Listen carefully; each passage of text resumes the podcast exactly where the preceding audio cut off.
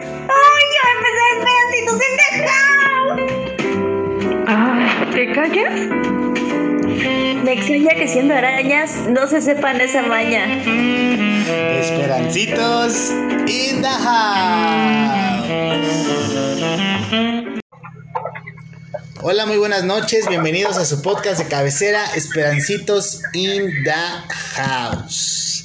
Estamos muy contentos porque acabamos de ver las estadísticas de nuestro queridísimo podcast y se une a la audiencia la madre patria. España, ya nos están escuchando por allá, les mandamos un fuerte abrazo y muchísimas gracias por su preferencia.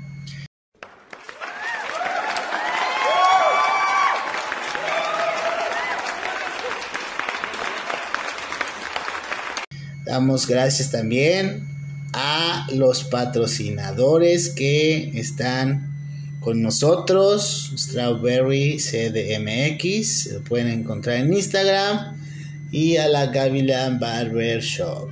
Bueno, estamos muy contentos porque tenemos un tema polémico, un tema en donde seguramente, muy probablemente, vamos a salir del chongo, nos vamos a agarrar, porque el tema que vamos a tocar hoy es el poliamor.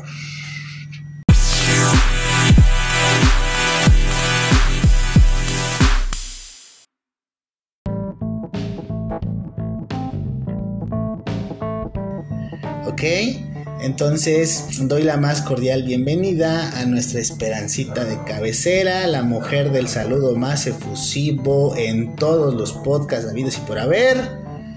Rosy, bienvenida, ¿cómo estás? Hola, buenas noches. ¿Cómo están?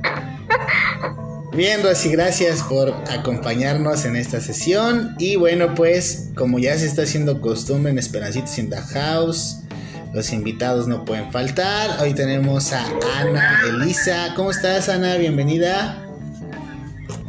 Hola, muchas gracias. Bien, bien, gracias. Saludos a todos. Qué bueno, gracias por acompañarnos, este, Ana, y a nuestra compañera Liz. ¿Cómo estás, Liz? Hola, hola a todos, bien, gracias. Muchas gracias por acompañarnos, Liz. Y bueno, pues el poliamor. Y bueno, como es costumbre en Esperancitos in the House, ya que hacemos un trabajo de investigación profundo, vamos a definir o a mencionar, según nuestro queridísimo tío Google, qué es el poliamor. El poliamor es una palabra que puede ser definida como una tendencia, preferencia o hábito de poder mantener una relación de índole amoroso con más de una persona al mismo tiempo y en un contexto en el que todas las personas involucradas son conscientes de esta situación. Esa es la definición que nos arroja Google, pero vamos un poquito más en dónde nació el concepto. Y bueno, pues según la información que podemos encontrar sobre este tema es que la palabra fue ideada por Morning Glory Cell en el año de 1990 y a partir de ese momento se ha ido haciendo popular cada día más, surge como una idea y no como una filosofía de vida en muchos de los países donde se practica. El poliamor es una palabra que está formada por el sufijo griego poli, que significa mucho o múltiple, y la palabra amor, que nos habla de las diferentes relaciones emocionales y eróticas que los seres humanos comparten entre ellos mismos. ¿Ok? Eso es lo que nos dice el tío Google de lo que estamos tratando el día de hoy. El poliamor.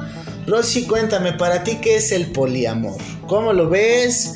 ¿Alguna vez has experimentado esta práctica? ¿Conoces a alguien? Cuéntanos tu experiencia. Pues estoy este, de acuerdo con lo que pues viene como tal en la red, que es cuando se establecen relaciones, digamos que amorosas entre más de dos personas.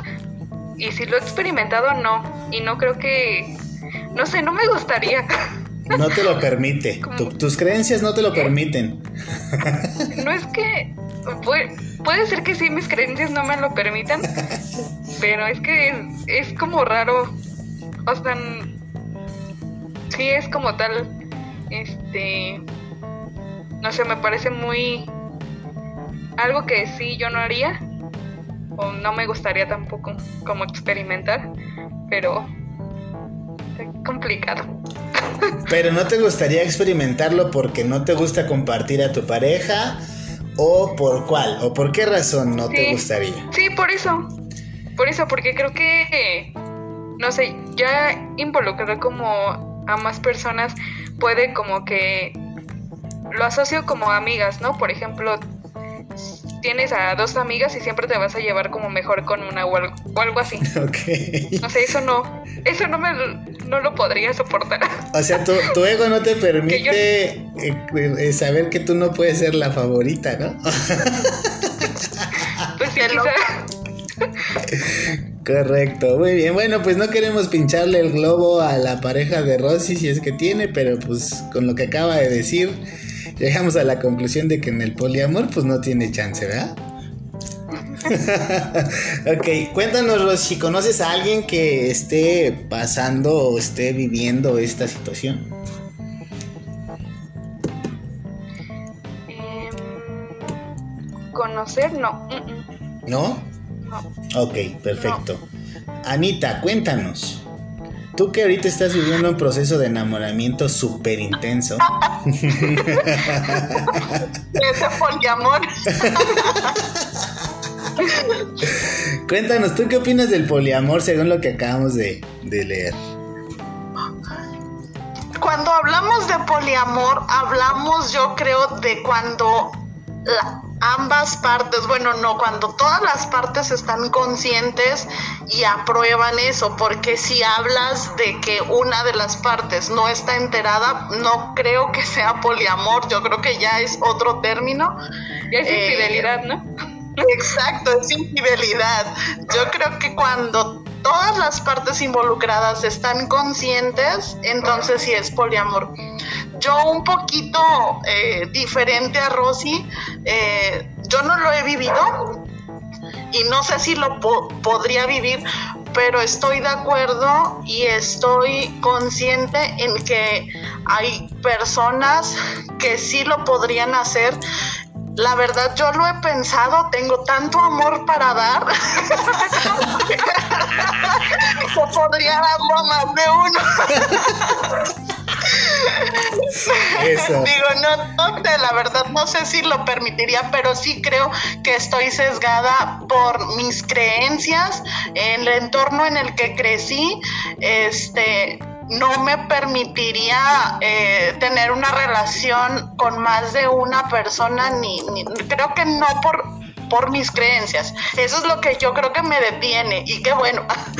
Este, eh, y sí conozco historias de gente que tiene una relación de muchos amores, Ok. donde todas las partes están conscientes de su papel. Ajá, perfecto. Y, y, y- Creo yo que mientras tú estés consciente, sepas en el tipo de relación en el que estás, se respeta. Pero tampoco estás como en el derecho de exigir algo más a esa persona. No sé, la verdad. eh, eh, te cuento la historia. cuéntanosla, cuéntanosla, adelante. Mira, es una Sí. persona. es una persona, no le vamos a poner nombre. Ok. que vive en la ciudad de Saltillo, donde está casado en Saltillo, pero por su trabajo viaja. Ok. Entonces, él a su pareja eh, en Saltillo le dice, mira, yo me voy muchos meses al extranjero y allá tengo otra pareja que está consciente, que sabe que tú existes, entonces, pues nada más que quedemos claros todos. Ok. Y las dos personas, las tres personas involucradas lo saben, lo aceptan. Cuando viene a México vive con su pareja que- es de aquí, incluso tienen hijos. Y cuando viaja al extranjero por su trabajo, vive con su pareja de allá, no tiene hijos allá, pero está consciente en que él tiene su familia acá y ella también pertenece a su vida. Y yo creo que si les funciona, qué bueno. Y digo, venimos a la vida, venimos a vivir, a disfrutar, porque nos vamos a complicar la vida. Entonces, si para ellos eso está padre, qué bueno que lo disfruten. A lo mejor va a llegar un momento en el que alguno va a decir, yo ya no quiero aquí, me salgo y busco a alguien que nada más sea mi pareja para mí. Yo no sería capaz de hacerlo, pero repito, por mis creencias y mis costumbres. Pero si a ellos les funciona, qué padre. Ok. Qué padre que están felices. Muy bien, muy bien, bonita historia y la verdad es que cuando dices que la mujer de Saltillo sabe y la de México sabe, pues bueno, ahí como que dices, órale, está padre porque es difícil encontrar eh, personas con esa mentalidad, ¿no? Y esa manera de pensar. Yo creo que sí es complicado, pero qué bueno, deseamos que esa relación, ese amor de tres, como dice la canción, pues funcione y, sean felices durante mucho tiempo, ¿vale? Ok, Liz, cuéntanos, ¿tú qué opinas? ¿Qué sientes? ¿Qué dice tu corazón? Cuéntanos.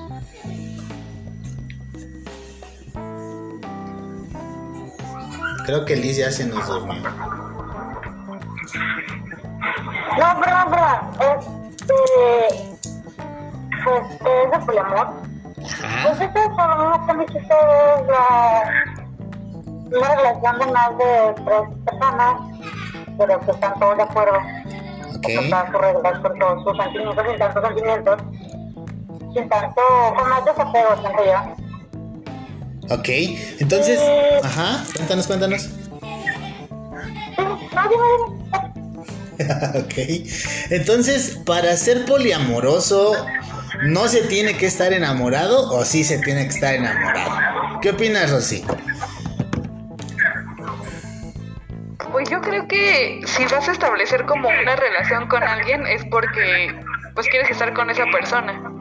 O sea, en este caso, si es- quieres estar con dos personas, no creo que quieras estar con alguien que no vas a, que no quieres como lo suficiente para estar con esa persona. Ok. Anita, ¿sí tiene, sí tiene que haber este, sentimientos involucrados o no tiene que haber? ¿Podemos tener una relación poliamorosa en donde todo se basa en el sexo, por ejemplo? Claro que podemos ceder lo que tú quieras contigo. ah, no, no hablabas de nosotros. A la de la relación. ah, ok. No, yo dije, pues si me lo estás proponiendo. No, me queda no, claro sí, que, me no, queda claro sí. que, que tus creencias son muy poderosas. Yo dije, pues a este mundo se vino a vivir, vamos a experimentar algo. No, yo creo que, que sí existen sentimientos involucrados. eh, creo que la persona que está dispuesto a vivir un poliamor ya intentó tener eh, el amor con una sola persona y a veces o considero que a lo, a lo mejor le hizo falta algo, ¿no? Pero quieres tanto a esa persona que dices, es que no la puedo dejar, pero bueno, voy a decir un ejemplo muy así burdo a lo mejor. Eh, estás con alguien al que quieres bastante, pero en la cama no te satisface. ok. Y dices, pero es que lo quiero mucho, tanto, o sea, no lo puedo dejar porque sí lo quiero, lo amo, pero no estoy 100% llena en cuestión de en la sexualidad. Sí. Y encuentras a alguien que te llena eh, en el ámbito sexual y también puedes decir, es que mira, acá estoy muy satisfecha y también puedo llegar a quererlo, pero también amo acá. Entonces, creo que sí hay sentimientos y, y- y- pero también creo que, que puedes querer a alguien más que a otra, o sea, que a otro, o sea, como que dices, si me dieran a escoger con quién me quedo. Pero en el poliamor yo creo que sí, sí se llegan a involucrar sentimientos. Ok, muy bien. Digo, es, es importante y ese es muy buen punto. Yo creo que eh, sí se puede amar a diferentes personas, pero no por igual. ¿O tú qué crees, Rosy? ¿Sí puedes amar a, la- a- a dos personas igual? ¿O siempre va a haber Sí, yo como creo que que una variación? voy a volver un poco a lo que decía al inicio, A que pues sí, obviamente es como vas a preferir como alguien, ¿no? O alguien va, lo vas a querer un poco más. Entonces, eso está feo porque, pues imagínate la persona que no quieren. ¿Sale bailando? ¿Qué pasó ahí? Pero sí, yo creo que sí es como esta parte de, no sé, me imagino que ahorita estamos enfocándonos como en tres, pero si son cuatro o así, como que siempre va a haber como con quién vas a tener mejor, ajá, tu favorito. Ah, ok, ok. Sí, ahí no aplica la regla que, que cuando hay hijos dices, ay, a todos los hijos, los hijos los quiero por igual. Yo creo que cuando son tres, cuatro en la relación, alguno es tu favorito. No, y yo creo que también en esa parte, yo no creo que las mamás quieran a todos sus hijos por igual. Yo creo que sí tienen ahí por ahí un consentidín y, y no lo quieren decir, pues obviamente para que los otros no se sientan este mal. Pero yo creo que las mamás sí tienen a su consentido y a su preferido. Por ejemplo, en el caso de Rosy, ella es la consentida. Mi mamá tiene un poliamor con mi hermana y conmigo.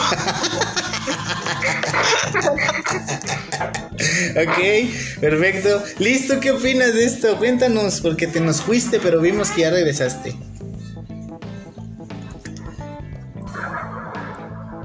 ¿Qué opinas de, de, querer a una persona? Sí. No, yo siento que sí se involucran sentimientos, pero más así como que más banales. Ok. No, no creo que se pueda amar a los dos personas con la misma intensidad, concuerdo con el arroz y al final del día va a haber alguien a quien quieras un poquito más. Ok, y es, eso, eso que menciona Liz es importante. ¿Creen que el hecho de que no puedas amar a más de una persona con la misma intensidad sea una desventaja del poliamor o es algo que se puede pasar por alto? Es que si eres la persona que es amada, o sea, digamos que, por ejemplo, es lo que te decía, el que como que lo hacen de menos, pues es el que más sufre. O sea, si te toca estar en esa posición, como que te das cuenta que los otros dos están más este, unidos, cosas así, pues sí está feo, pero si tú eres el como que el centro de la relación, obviamente te conviene a ti. Bueno, eso es lo que yo creo. Sí, sí, justamente estaba pensando en eso, Rosy. O sea, qué padre que, por ejemplo, yo pueda salir con Eder y con otra persona, ¿verdad? O sea, yo estoy súper bien porque salgo con dos, pero no me parece justo que solo Eder tenga que reservarse para mí. Te la estoy tirando, Eder, ¿eh? Salvador, ¿no? ¡Hora! Ajá, pero trío. Exacto. Tú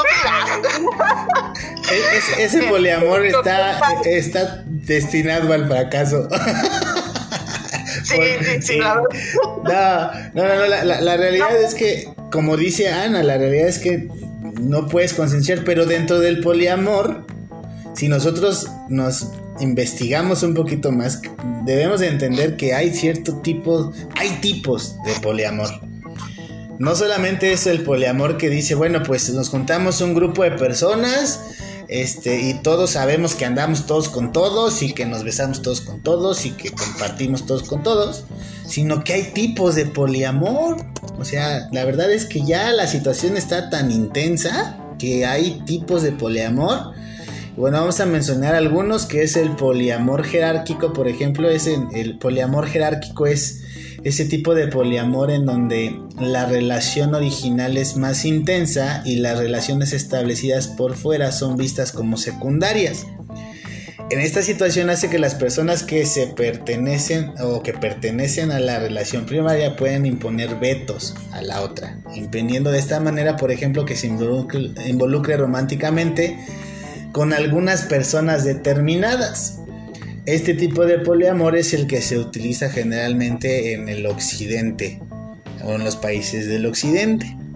Otro tipo de amor o de poliamor es el que que yo creo que llama la atención bastante porque es las relaciones monopoliamorosas. Y este se da cuando uno de los integrantes es monógamo, como dice Rosy, no, yo no quiero compartir, o no sé, a mí no me late este asunto, pero acepta que el otro no lo sea y sostenga relaciones externas. Ajá, a eso se le llama relaciones monopoliamorosas. Y bueno, las redes de relaciones conexas ponderadas, que en este tipo de relación cada una de las personas puede llegar a tener varias relaciones en diversos grados de importancia y con diversas personas. Entonces vemos que hay mucha variedad dentro de este, este término que ha agarrado mucha fuerza entre, más entre los jóvenes. En donde yo puedo decir, bueno, pues yo no soy poliamoroso, pero acepto que mi novia o mi novio o mi pareja lo sea. ¿No? ¿Qué opinan de la clasificación? Cuéntenme. Oye, yo te tengo una pregunta, ¿puedo? Dime, dime, claro, adelante. Tú puedes hacer lo que quieras, Anita. A ver, ¿crees que se nace o se hace el que es eh, polígamo en este caso. Yo creo o sea, y, soy fiel creyente de que una persona solo puede amar a una persona, de que una de que un hombre o una mujer solo puede amar a una persona. Yo creo que el amor intenso como es el amor total, la palabra amor solamente es para alguien en específico. Solamente en una, una vez en la vida te enamoras con tanta pasión y con tanta fuerza. Solamente una vez pasa en la vida, para mí. Yo lo creo, lo creo así. Ajá, y yo creo que no, para mí, por ejemplo, en ese caso no funcionaría a menos que se involucre como tú lo habías comentado, ¿no? Pues es que son situaciones en donde en una área no estoy bien y en otra sí, o no sé. Pero el contexto como tal de amor solamente puede ser para una persona, en mi punto de vista. Sí, ya no se te hizo. Sí, ya. Sí, me acabas de romper el corazón.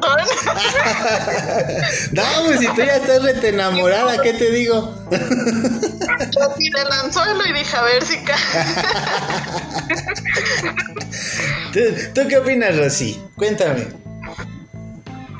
de los tipos como de amor. Ajá, de tipos de poliamor, porque de amor solamente hay uno, ¿no? A ver. Sí, de poliamor, perdón. Bueno, en el caso de el que es el, último de monogamia. Ajá. Ay, no, eso me parece horrible. O sea, estar accediendo solo como para quedarte con esa persona se me hace muy... Ay, muy como... Para no quedarte solo. Así es como... Accedes para que... Pues, no baja, Ajá. Ok, muy bien, perfecto. Entonces, ¿es ventaja o desventaja? ¿Qué ventajas deberíamos al poliamor, Rosy? Cuéntame. Es como, otra vez voy a regresar un poco a lo que decíamos, ¿no? Si eres la persona afortunada que está recibiendo todo el amor y toda la atención y todo, pues qué padre. Es una ventaja para ti que puedas tener a quien quieras y todos estén de acuerdo. Ok. padre. Perfecto. Y una ¿Y las desventajas, tú qué le ves? Pues que, o sea, como que en esa relación vas a estar como más, eh, pues vas a tener, como decía esta Ana, ¿no? Tu favorito. Ok, esa es una desventaja, ¿no? Es como tal.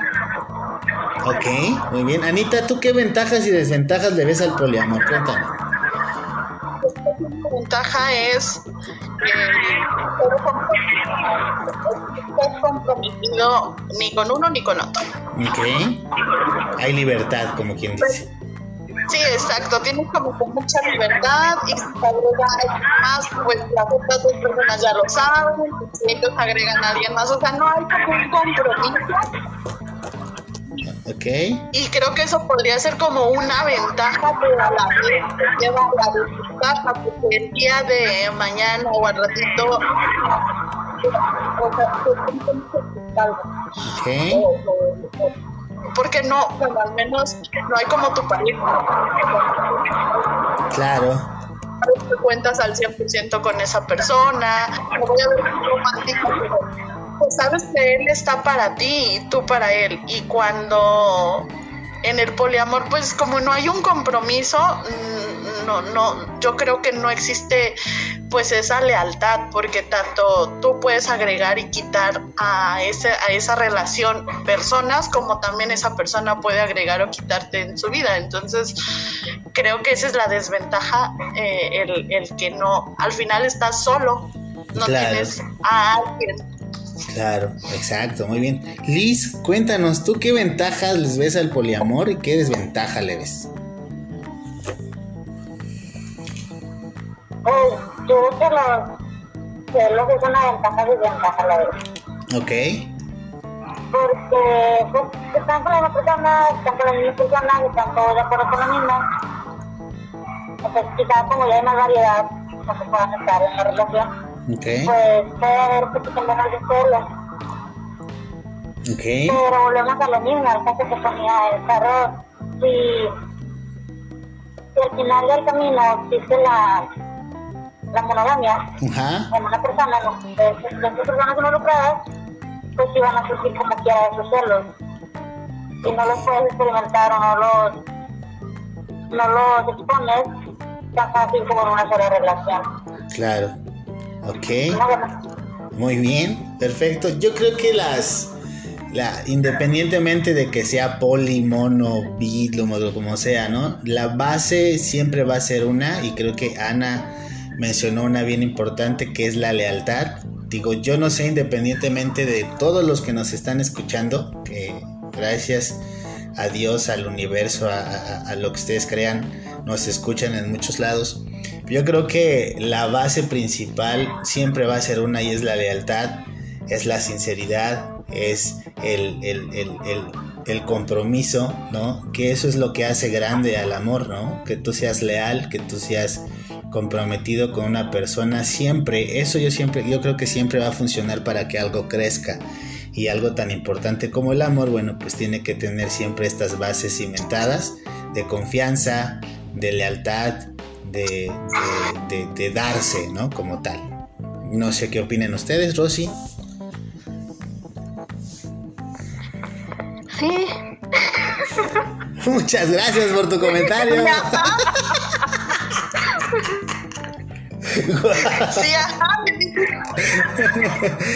Y bueno, pues podemos ver que cuando uno está enamorado, pues puede llegar hasta el closet de la persona y meterse al closet, ¿no? ¿A poco no, Anita? Así es. Te voy a robar la participación a Rosario. Este, hablabas de compromiso, lealtad, comunicación, y creo que en cualquier tipo de relación, ya sea poliamor, eh, lo que sea, creo que la base es eso, el compromiso y la comunicación. Y comunicar, eh, para mí, eh, en mi vida personal estoy pasando por una etapa súper difícil. ¿Qué es comunicación en una relación? Es decir, no significa el que, ah, voy saliendo de mi casa, voy caminando hacia allá. No, es te digo mis necesidades y escucho tus necesidades para que el tipo de relación que tengamos sea honesta, sea leal y nos satisfazga a los dos. Entonces, cualquier tipo, para todos los que nos escuchan, cualquier tipo de relación, súper importante la comunicación efectiva. Ok. Muy bien, hay una, hay una frase muy bonita que dicen que cuando uno está dispuesto a amar, también tiene que entender y tiene que esperar que amar también es sufrir. ¿Están de acuerdo con esta frase, Rosy? amar es dejar fluir. Se ve, se ve que están en el podcast, Rosy, ¿verdad? No, no te. Hay- No, sí, lo vamos a sí, volver a que repetir para que. Rosy nos, nos, nos escuche. Eh, hay una frase que dice que el que está dispuesto a amar también está dispuesto a sufrir, porque amar también es Ah. doloroso. ¿Estás de acuerdo con eso? Sí, ¿Por Sí, qué? o sea- Cuéntanos. como, o sea, tú tienes como, pues como lo decía Ana, ¿no? Es un compromiso que haces y sabes también todo lo que conlleva eso. Ok. Entonces, pues sí. Sí, es como inevitable, ¿no? Hay muchas veces que dicen, ¿no? Que eh, el amor no es sufrido, pero creo que es- hay etapas en las que no es porque sea como mala onda o así, pero es como algo que tiene que pasar, ¿no? Claro. ¿Tú qué opinas? Cuando Ana? amas te vuelves vulnerable. Ok, correcto. Esa es, esa es muy, buena, muy buena conclusión. Cuando hagas te vuelves vulnerable. ¿Sí, Liz? Creo que tú nos vas a dar buena respuesta ahí, a ver. Yo te puedo decir, Liliana, estoy pasando por una etapa un poco difícil, que creía yo que el amor pues al final del día es dejar fluir, ahí sí es dejar fluir, de dejar que la otra persona sea y que estén juntos. Pues él sí puede hacer las cosas, pero me agrada que esté. Y pues ser libre los dos y en esa libertad seguir protegiendo uno al otro. Ok. No, pero también que hiciste todo lo bueno, todo lo bonito del amor, pues también llega un punto en la vida donde todo ese amor puede convertirse en cierto punto en dolor. Ok. Pero cuando se aman, realmente siento yo que todo ese dolor o todo, todo ese amor se convierte en fuerza al final del camino para sobrellevar todo ese dolor, todo ese sufrimiento. Ok. Entonces, al final del día, el, el amor, el amor es la vida sufrir. Este, siento yo que no, siento yo que al final del día el amor te da las fuerzas, o sea, te da la fuerza necesaria para poder. Ok, muy bien. Yo creo que tiene mucha razón esta Liz y, y yo creo que cuando tú amas vas a sufrir porque tienes que ceder en muchas cosas y dejar de ceder en algo que te gusta es doloroso. Transformarte en una mejor persona para, para, para la persona que amas es complicado, es difícil. Trae procesos que duelen, ¿no? Y, y yo creo que dentro de la situación el amor pues no es eterno. Yo creo que llega un punto en el que el amor se acaba y, y, y, lo que tú cimentaste dentro de ese amor, pues es lo que te va a quedar, ¿no? O sea, es, es lo que te va a mantener. Para mí, por ejemplo, la, amistad es lo que sostiene la base de una relación, por ejemplo, matrimonial, ¿no? O sea, el matrimonio no sigue junto porque se ama, sino porque dentro de todo aprendieron a convivir y a ser amigos. La amistad es la que mantiene la relación. Y, y, bueno, ¿qué, ¿qué, consejo le darían a las personas que están viviendo un poliamor? Rosy. No, pues como decían hace rato, que, que si es algo que obviamente el poliamor es consensuado y si todos están de acuerdo, pues que vivan pues lo que tengan que vivir. Nada más que pues ahí sí tengan en claro qué es lo que están haciendo, ¿no? O sea, como que estén todos de acuerdo en... o tengan, pues sí, la noción de qué es lo que va a pasar, o sea, como tal, y que pues si en algún momento se quieren salir, pues lo pueden hacer, ¿no? No es algo como que siempre tengan que estar así, como que los marque, digamos. Ok. De alguna manera. Gracias, Rosy. Anita, ¿qué consejo le darías a todos los poliamorosos? Que lo disfruten. Hashtag inviten.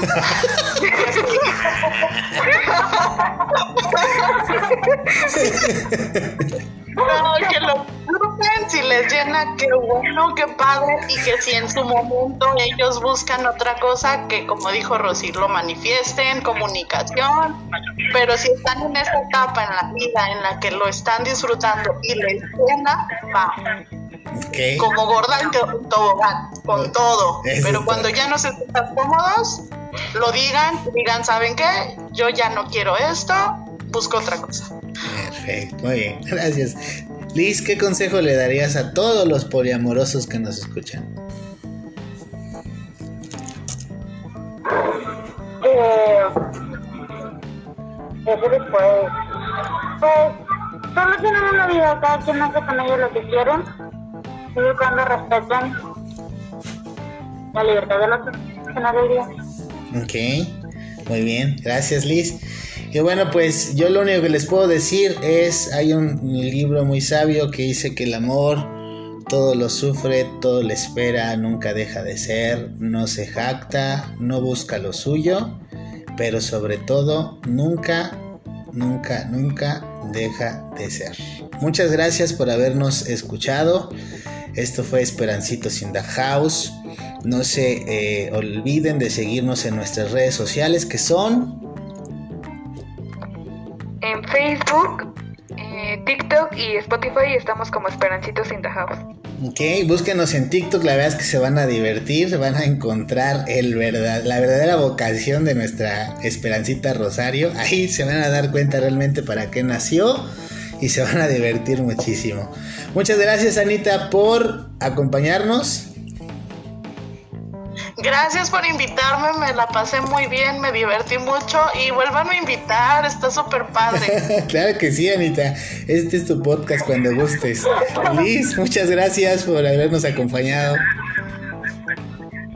Gracias a ustedes por invitarme. ok, muchas gracias y recuerden que aquí está su podcast de cabecera. Nos vemos en la próxima. Bye bye.